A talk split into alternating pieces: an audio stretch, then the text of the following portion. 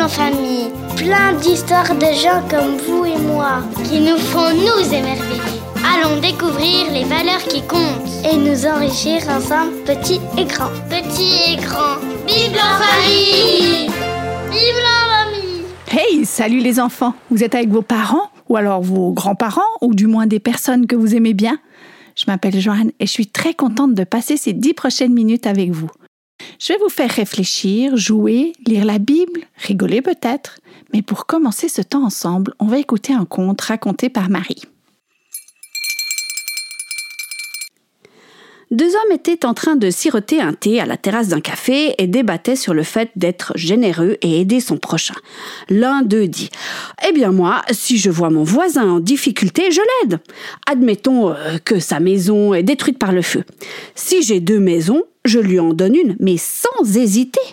L'ami est très impressionné. Oh, mais tu donnerais ça, comme ça, sans rien en échange, une maison?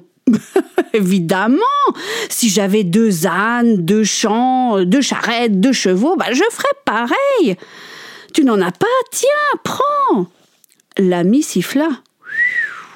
Dis donc, tu m'en bouches un coin, mais quelle générosité donc, euh, si un mendiant passe et il te dit Donne-moi une de tes poules, tu lui dis Mais sers-toi Ah bah non, ça certainement pas. Aucune chance. Mais mais je ne comprends pas. Tu viens de dire que tu donnerais une maison, un âne, une charrette, enfin un cheval, et une poule, tu refuses. Mais tu sais très bien que j'ai qu'une pauvre maison, un vieil âne, une charrette cassée et un cheval miteux. Mais j'ai deux poules, et là, c'est un problème tout à fait différent.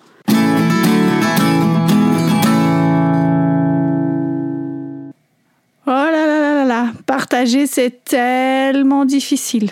Bon, sauf si on donne ce que l'on n'a pas besoin. Dans ce cas-là, ça ne nous demande pas trop d'efforts. Mais est-ce qu'on arrive à être généreux alors que cela risque de nous priver de quelque chose? Autrement dit, est-ce que c'est facile de donner à l'autre quelque chose qui nous est encore utile ou dont on a besoin? Cela va nous coûter, vous pensez pas? Eh bien, c'est là la vraie générosité. On va faire un petit jeu qui s'appelle facile ou difficile.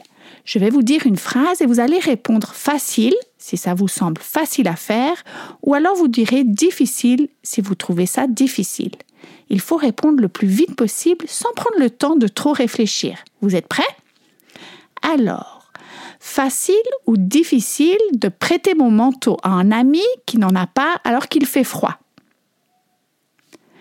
Facile ou difficile d'aller nourrir le chat du voisin quand il est en vacances facile ou difficile de partager le gros paquet de bonbons que ma tante m'a offert. Facile ou difficile de prendre du temps pour préparer un gâteau pour une dame du quartier. Facile ou difficile de faire un bouquet de fleurs pour ma maman.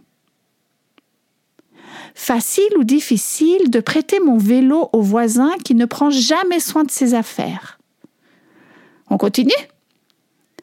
Facile ou difficile de donner mon pull préféré à quelqu'un que je ne connais pas mais qui en a besoin.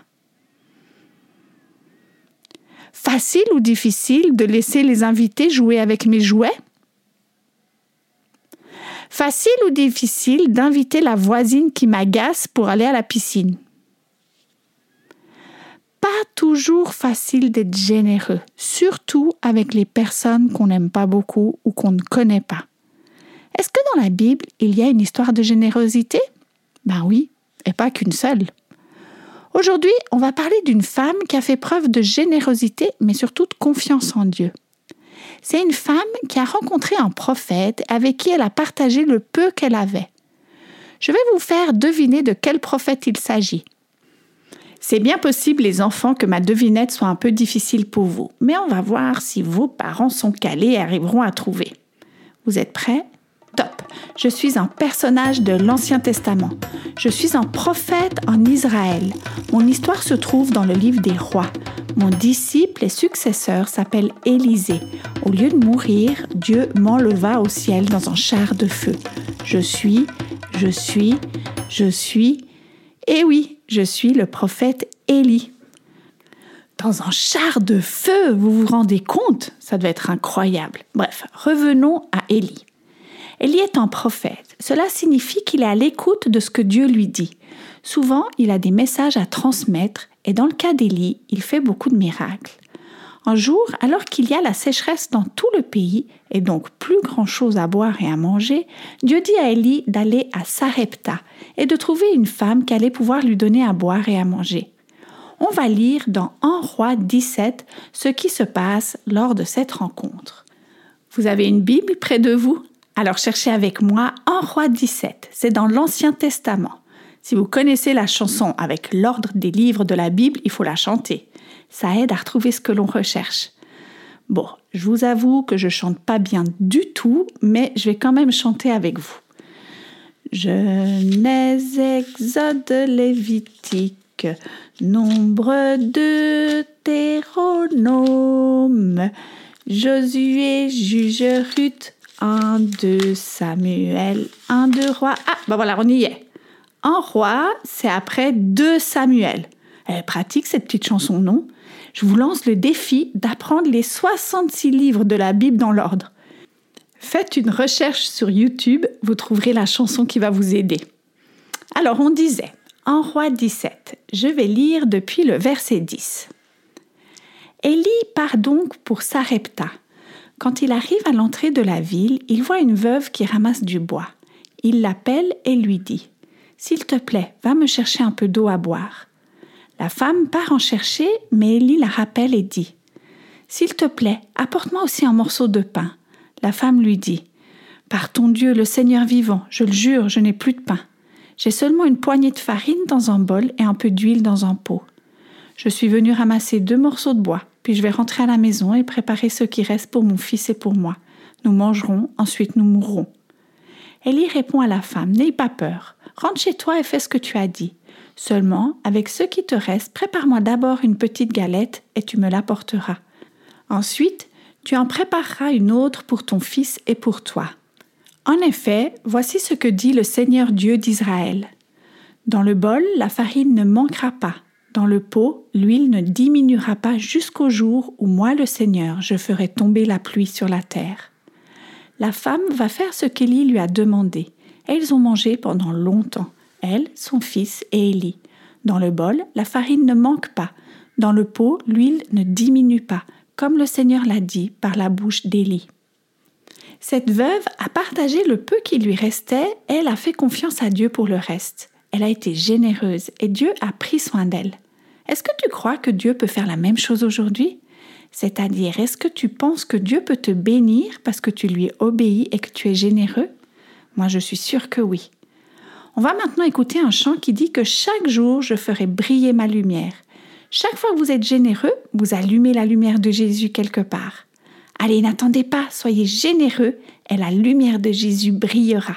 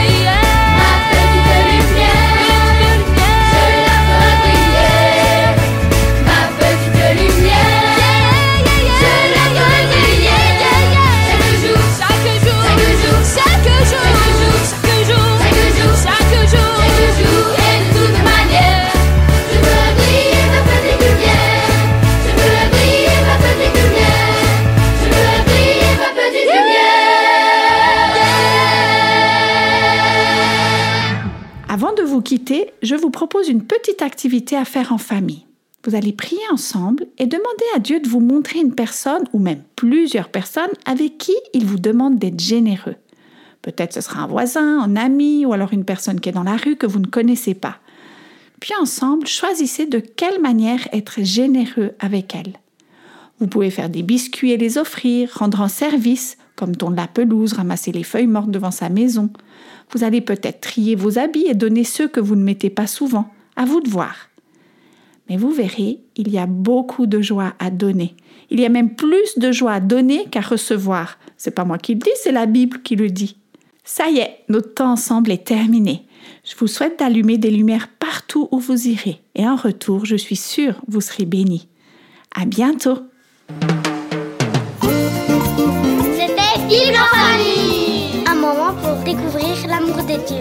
Les petits et les grands. Pour les petits et les grands.